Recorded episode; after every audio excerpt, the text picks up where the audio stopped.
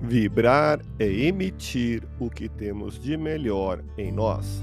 Elevemos o pensamento a Deus, nosso Pai Celestial, a Jesus, nosso amigo de todas as horas, e a equipe espiritual que nos assiste.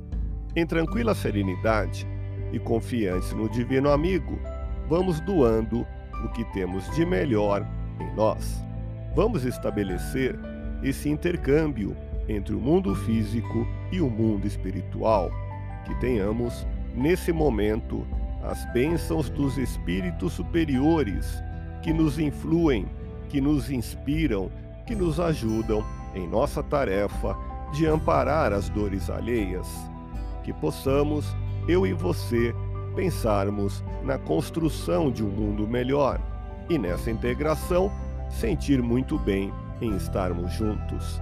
Se pretende alcançar a plenitude espiritual, não se omita nos pequenos gestos de solidariedade que serão o alicerce de sua grandeza. Vibremos por alguém que busca a superação de si mesmo. Que suas palavras de encorajamento sejam direcionadas para quem necessita ouvi-las. Visite alguém que se encontre acamado e que insiste na sua presença. Se observar a tristeza ou preocupação, procure ajudar.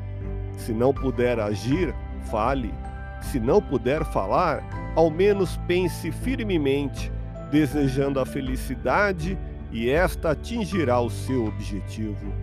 Aprende a lição da renúncia e recorda que o devotamento, com base no sacrifício de todo interesse pessoal, é o caminho que se deseja fazer luz em seu coração.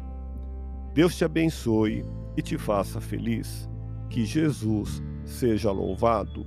Abramos o coração em vibrações de amor, paz e reconforto em favor dos nossos irmãos sofredores, pela paz no mundo, pelos enfermos do corpo e da alma que necessitam de alívio imediato, pelos sofredores que ainda desconhecem as leis de Deus pelos desesperados e pelos que tentam abreviar a vida, pela confraternização religiosa, pela expansão do Evangelho de Jesus, pelos espíritos reencarnados com tarefas definidas, pelos trabalhadores do bem, pelos lares que demandam pacificação e ajustamento, e por nós.